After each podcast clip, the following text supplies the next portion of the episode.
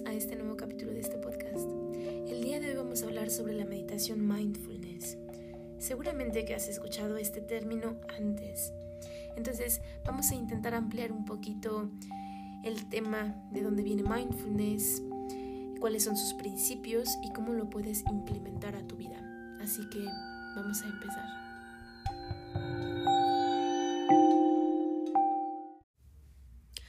Hola, ¿qué tal? Espero que todos estén muy bien el día de hoy, que este día que me están escuchando la estén pasando muy bien. El tema de hoy es mindfulness.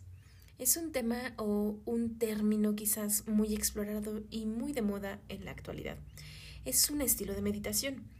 Ahora podemos escuchar, hay muchos cursos sobre mindfulness, hay muchas sesiones de mindfulness, hay videos, películas, hay de todo un poquito.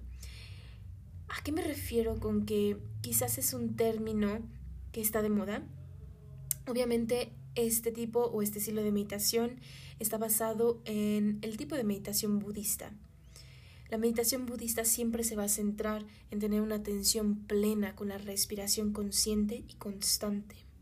De hecho, mindfulness mm, viene de vipassana. Digamos que vipassana es una de las formas de meditación más para mí en lo personal más contundentes. Hay muchos retiros de Vipassana, por lo menos en la India.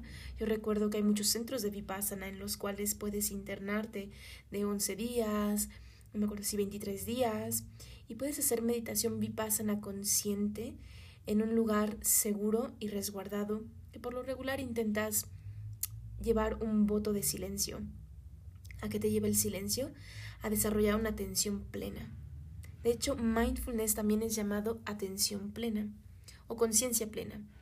Es, digamos que, uno de los términos o expresiones que se basan más en los años 60 o que se da más a entender en los años 60 gracias a una de las personas que quizás lo llevó hacia afuera de los países orientales. Él fue un psicólogo llamado John Kabat-Zinn lo eligió para nombrar la meditación en su programa. El objetivo era salvar las, digamos, costumbres orientales y quería prestarle, digamos, o darle un giro a este tipo de meditación para que la mayoría de las personas lo pudieran entender con solamente una palabra. pero este tipo de meditación, digamos que es completamente y increíblemente antigua. Su nombre original viene del Pali, ¿no? Y lo que quiere decir es tomar conciencia, es estar presente. Ahora, mindfulness, ¿en qué se basa? Mindfulness se basa en siete principios fundamentales, que es el intentar no juzgar, ¿no? No, no juzgar el momento presente o la experiencia presente es sentarnos quizás y cerrar los ojos e intentar observar. Pero si vas desarrollando esa cualidad o quizás esa, mm, ah, ese principio del observador, te vas dando cuenta que muchas veces no tienes una idea fija de lo que está pasando y solamente eres el espectador. Es una pasada de verdad llegarlo a hacer y muchas veces es por segundos que el pensamiento no llega a ti y solamente observas. Estamos, no sé si te has dado cuenta, mucho tiempo siendo bombardeados por información, el teléfono, las noticias, la radio, el ruido, por lo menos aquí en México donde yo vivo, hay mucho ruido. Y todo eso hace que se generen pensamientos inconscientes y a veces incontrolables. El digamos que la práctica de mindfulness lo que quiere es intentar que nosotros seamos el espectador sin un juicio, sin una idea, sin un pensamiento. Toma un poquito de tiempo hacerlo, pero con el tiempo es posible. Otro de sus principios es paciencia. Es intentar tener paciencia para desarrollar una habilidad, digamos, de mm, conciencia y de sabiduría que con el tiempo nos va ayudando a aceptar y a demostrar el principio de no juzgar. Cuando desarrollas paciencia te das cuenta que muchas veces puedes escuchar a alguien sin juzgar, sin que tu ego se interponga para poder contestar. Una vez yo escuché que alguien decía, en la sociedad actual no escuchamos para entender, sino escuchamos para responder. Y en sí eso es cierto, ¿no? ¿Cuántas veces te encuentras tú, digamos, escuchando a una persona, un familiar, y te está contando una cuestión personal y tu ego, y no es nada malo el ego, esa parte de nuestra mente con la cual se quiere identificar con la persona sale, digamos, a la deriva, ¿no? Sale arriba de las olas de nuestro pensamiento y lo que busca es intentar compararse con la persona o sentirse ligeramente superior a la persona, ¿no? Muchas veces no podemos escuchar sin dar una opinión, digamos, neutra, ¿no? La verdad a veces, claro, duele y e intentamos enmascararla un poquito, ya sea la verdad para la otra persona o ya sea la verdad para nosotros mismos. Entonces, la paciencia es otro de los principios que intenta desarrollar el mindfulness o la práctica de mindfulness. Intenta también desarrollar una mente, yo le llamo infante, una mente primaria, como dicen. Y eso, digamos que nos hace que tengamos la mente abierta, receptiva, curiosa, y que nos ayuda a aceptar y, digamos, ser el, el sí, el receptor del momento presente. Una vez más, es un poquito difícil porque estamos acostumbrados a que las cosas que pasan a nuestro alrededor tengan un estímulo, el cual desarrolla, digamos, un pensamiento y el cual desarrolla una acción. Pero cuando, digamos, tenemos esa mente primaria o esa mente infantil, solamente toma las cosas como si fuera algo nuevo y entonces la mente se queda una vez más sin juzgar intenta desarrollar también confianza. Y a eso me, me, refiero, confianza en ti mismo, en que tienes, digamos, las armas necesarias para crear segundos más conscientes. Cuando cierras los ojos, cuando escuchas a las personas, cuando intentas pensar y, digamos, buscar paciencia dentro de ti.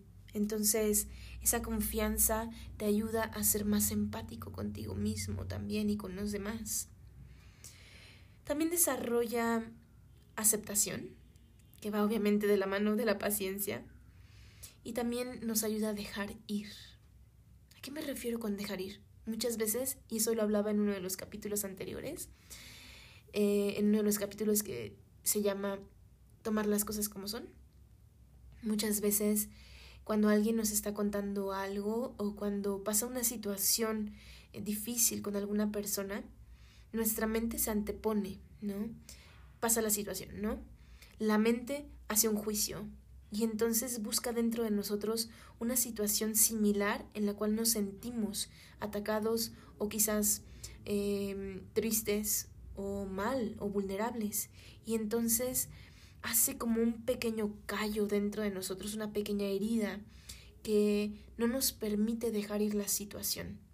Y muchas veces por eso ya pasaron 10 años y seguimos pensando en esa situación en nuestra cabeza mientras vas manejando. Te llega a la cabeza la situación en donde, no sé, tu hermano te dijo tal y cual y entonces yo me sentí así y entonces generamos, digamos, una persona que aún se relaciona con esa, ese pequeño trauma. Pero no lo podemos dejar ir porque la paciencia, quizás el juicio, eh, la confianza aún no están desarrollados. Entonces, en sí mindfulness es de verdad un arma increíble, no solamente de meditación, sino para también estar presentes, tomar las cosas como son, ¿no? en sí mindfulness, ¿cómo trabaja? Digamos que mindfulness te induce a un estado de relajación, y esa relajación tiene una respuesta. La respuesta está en nuestro sistema nervioso, porque obviamente lo podemos calmar. Ayuda a restaurar el cuerpo y también ayuda a restaurar, digamos que esos niveles en los cuales la respuesta de estrés eh, se manifiesta en, Entonces nos ayuda mucho a calmar a través de la respiración, a calmar a través de la visualización, a calmar a través de, digamos, la atención plena, que es mindfulness, para simplemente bajar esos niveles de estrés y de tensión que existen en la mente o en el cuerpo. Continuamente se ha probado eh, a través de la ciencia los efectos que tiene este tipo de práctica en el cuerpo y en la mente del ser humano. Digamos que aporta un sinfín de prácticas consecuentes positivas. También obviamente te ayuda a ser más enfocado en tu trabajo, en, con tu pareja, en tu vida personal y sentirte quizás más satisfecho. Porque yo siempre lo digo, este momento, este momento presente, este segundo que estás escuchando este podcast, es parte de tu vida. Y si lo llevamos de una manera presente y digamos consciente, entonces quiere decir que estás viviendo al máximo tu vida, tu día a día. Y entonces seguramente que te vas a sentir más satisfecho. ¿Cómo podemos hacer que mindfulness cada vez sea más fuerte o potente? ¿O cómo podemos hacerlo para practicarlo de una forma correcta? Casi siempre hay técnicas, obviamente, que se han desarrollado con el tiempo para hacer esto posible digamos que muchas veces nos podemos centrar primero en poner la atención en algo en específico, ya sea un sonido, por ejemplo, si ahorita cierras tus ojos, respiras profundo y entonces puedes escuchar tu respiración, ya estás practicando mindfulness. ¿Por qué? Porque en sí estás poniendo toda la atención en tu inhalación y toda la atención quizás en tu exhalación. También podemos a lo mejor poner la atención en algún pensamiento recurrente que tenemos y mirar de dónde viene o mirar su origen o mirar hacia dónde va este pensamiento. También podemos poner la atención en las sensaciones, quizás el viento si estás en un lugar abierto o en un lugar cerrado, cómo no fluye el aire, quizás en un olor específico, quizás en un movimiento específico, a lo mejor puedes hacer mindfulness bailando, poniendo música suave y dejando que los movimientos se manifiesten solos en ti. Entonces, hay muchas técnicas para hacer este tipo de meditación. Si te queda un poquito de curiosidad, te invito a que puedas simplemente investigar sobre mindfulness. Los beneficios de verdad están probados. Mindfulness es una de las meditaciones más populares en el mundo. Desde los años 70 agarró fuerza y hasta este año 2022 mindfulness ha sido una de las prácticas, digamos, preferidas en muchas de las personas para aprender a meditar y para hacer su meditación cada vez más potente y cada vez más fuerte y consciente y constante. No te des por vencido si al principio quieres practicar mindfulness y no sabes cómo hacerlo. Te invito a que te inscribas a un curso. Yo este mes tendré un curso online. Em, es un pequeño workshop de un día para aprender a hacer mindfulness por si te cuesta a ti hacer mindfulness solo, a lo mejor, o te cuesta meditar solo porque necesitas una guía o no sabes cómo empezar.